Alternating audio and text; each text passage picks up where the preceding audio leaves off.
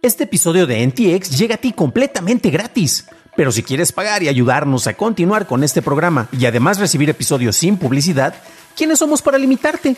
Descubre cómo hacerlo siguiendo la liga en la descripción del episodio.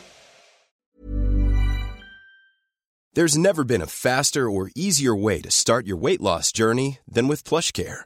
PlushCare accepts most insurance plans and gives you online access to board-certified physicians who can prescribe FDA-approved weight loss medications like Wigovi and Zepbound for those who qualify.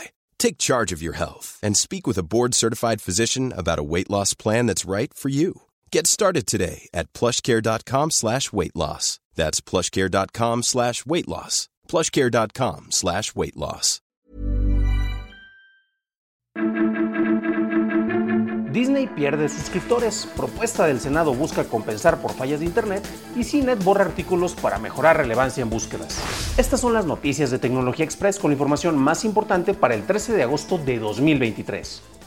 En México, una propuesta del senador Roberto Juan Moya busca que los proveedores de servicios de Internet ofrezcan descuentos en caso de fallas extendidas en el servicio.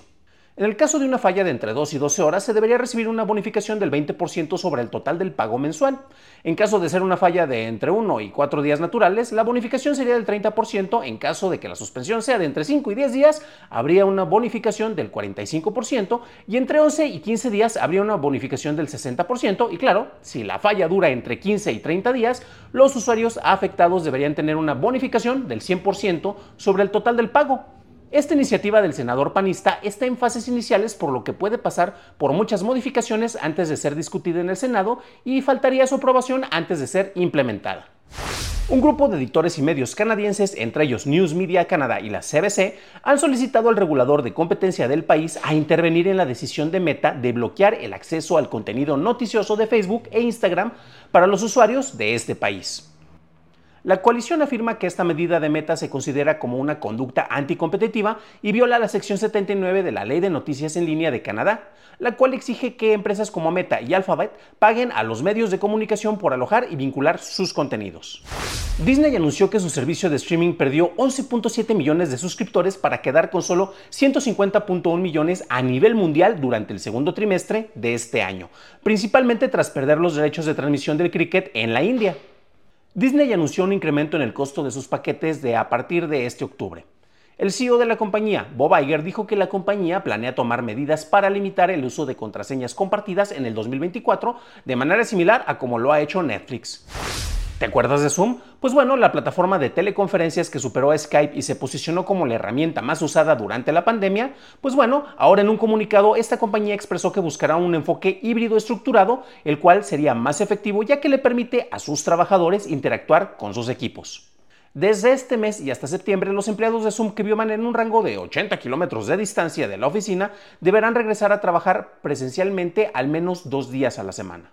Pasamos a la noticia más importante del día y es que buscando mejorar su presencia en los resultados de búsqueda, CNET ha estado eliminando miles de artículos antiguos. En un comentario con Gizmodo, CNET dijo que eliminar contenidos de nuestro sitio no es una decisión que tomamos a la ligera. Nuestros equipos analizan muchos puntos de datos para determinar si hay páginas en CINET que actualmente no son consultadas por números significativos de la audiencia. Esta eliminación se incrementó en la segunda quincena de julio, aunque no se sabe cuántos artículos han sido eliminados.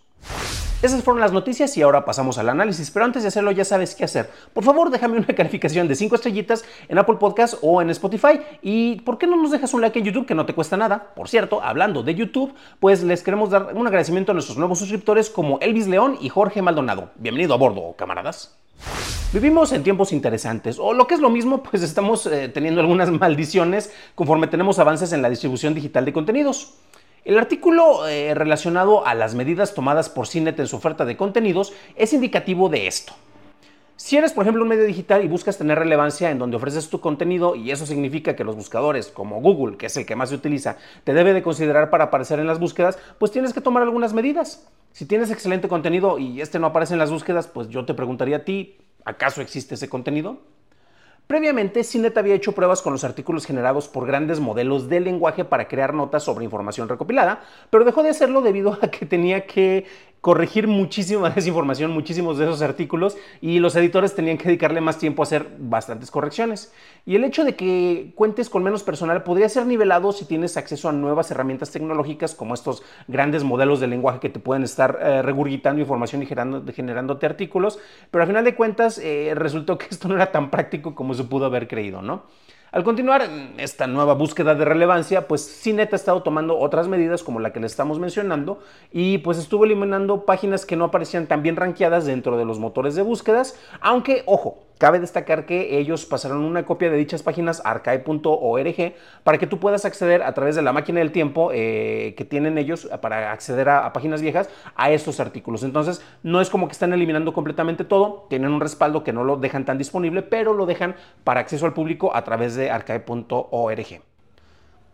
Yo tengo casi 20 años publicando contenido en distintas plataformas, eh, distintos tipos de medios, y pues quienes tenemos bastante tiempo trabajando en esto, Sabemos que tenemos una lucha constante con cada cambio, por ejemplo, de manejo de rankings en Google, en YouTube, en distintas plataformas, y es una lucha constante para seguir llamando la atención de las personas que tal vez ya te seguían desde antes, pero bueno, eh, con un cambio mágico Google hace que ya pierdas la relevancia incluso a quienes te estaban siguiendo previamente, ¿no?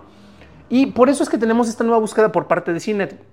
Y hay cosas como la búsqueda de optimización de SEO, el manejo de palabras clave, pues resulta que ya no es tan clave como podría serlo. Y eh, eso de que estés ofreciendo material relevante, volvemos al punto de que si no se puede encontrar fácilmente es como si no lo tuvieras por allá. Y la cuestión es que si el material viejo que ya no es relevante eh, ya no está siendo disponible, conforme alguien, un usuario esté buscando información dentro de tu página, pues va a encontrar cosas que son más relevantes o más recientes.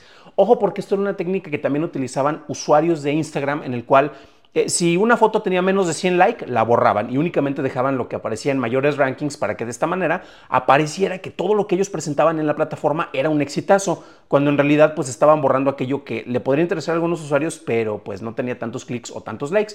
Y esto es una medida que precisamente se ha estado utilizando. Si has tomado eh, algunos cursos, por ejemplo, de posicionamiento, verás que también es algo que se recomienda. Entonces, videos que no tienen tantas vistas, pues lo ideal es ocultarlos o borrarlos incluso en, en YouTube. ¿Para qué? Para que parezca que solo tienes puro video exitoso, ¿no? Y eso es un tremendo problema, especialmente para los que hacemos investigación, porque si hay una nota que nosotros sabemos que reportamos hace tiempo y queremos buscarla y encontrarla, pues resulta que ya no está tan fácil de encontrar.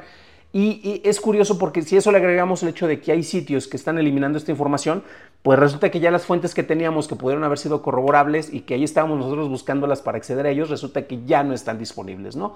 Entonces, eh, incluso tú cuando buscas una nota y lo buscas en noticias en Google, puedes poner varios filtros y busca mi información previa a hace cinco años, por ejemplo, pues resulta que te va a ser una verdadera pesadilla encontrar eso que sabes que está ahí, que tal vez tú tengas el mismo hipervínculo, pero resulta que pues mágicamente ya no está o tal vez la plataforma pues la eliminó, como está pasando ahorita con, los, con el caso de CINET, ¿no? Desde luego, siempre podemos acudir a archive.org para estar buscando ahí este material que haya estado ahí archivado, pero pues resulta que también que eh, no es tan fácil acceder a él. O sea, sí es un buscador, puedes buscar eh, en relación a las páginas, para eso es un buscador para buscar. Este, pero la cuestión es de que no es tan fácil como lo podrías utilizar si estuviera en la red o en el internet vigente y público, ¿no? Y es que es bien curioso porque también los modelos de búsqueda de información están cambiando mucho y esto lo saben tanto Google eh, como Bing como otras compañías que se dedican a esto, ¿no?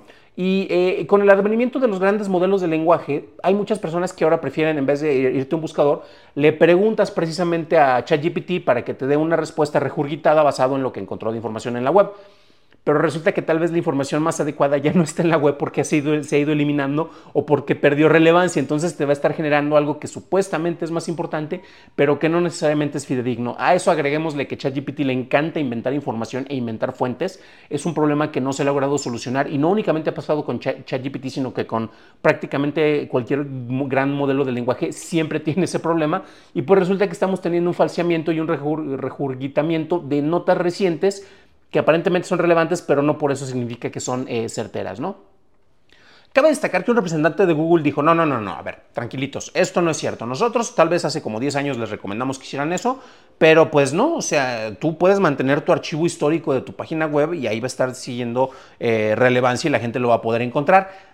Pero a pesar de que ellos han estado estableciendo eso y lo han dicho en el terreno práctico y en las búsquedas, uno lo puede revisar, tratar de encontrar y sabemos que no es precisamente cierto. Tal vez hay algo que nosotros no estamos viendo que los de Google lo pueden saber, pero bueno. Vamos a ver por lo pronto cómo sigue evolucionando esto y si se sigue, por ejemplo, las reglas como las plataformas de streaming, en donde si no hay clics, pues a final de cuentas no te conviene tener ahí el contenido.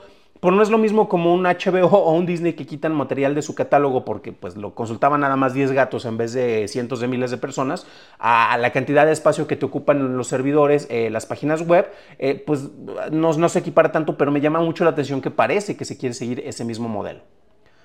Yo honestamente no quiero ser pesimista, pero si este tipo de medidas son adoptadas por sitios importantes y de gran difusión, nos estaremos encontrando con una especie de incendio de la librería de, digital de Alejandría. Eh, y pues bueno, vamos a tener eliminación de fuentes de información y esta va a ser paulatina, no va a ser todo de sopetón, de golpe, pero con el paso de los meses estaremos perdiendo gran cantidad de información que quedaría encerrada en repositorios de acceso especializado, limitando el acceso a los usuarios en general. Para una revisión más a detalle en inglés, visita dailytechnewshow.com en donde encontrarás notas y ligas de interés.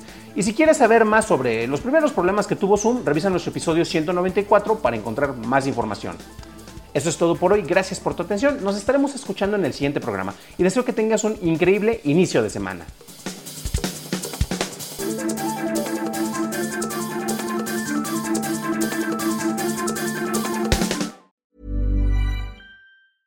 Hi, I'm Daniel, founder of Pretty Litter. Did you know cats tend to hide symptoms of sickness and pain? I learned this the hard way after losing my cat, Gingy. So I created Pretty Litter, a health monitoring litter that helps detect early signs of illness by changing colors, saving you money and potentially your cat's life. Pretty Litter is veterinarian developed, and it's the easiest way to keep tabs on your fur baby's health right at home. Go to prettylitter.com and use code ACAST for 20% off your first order and a free cat toy. Terms and conditions apply. See site for details.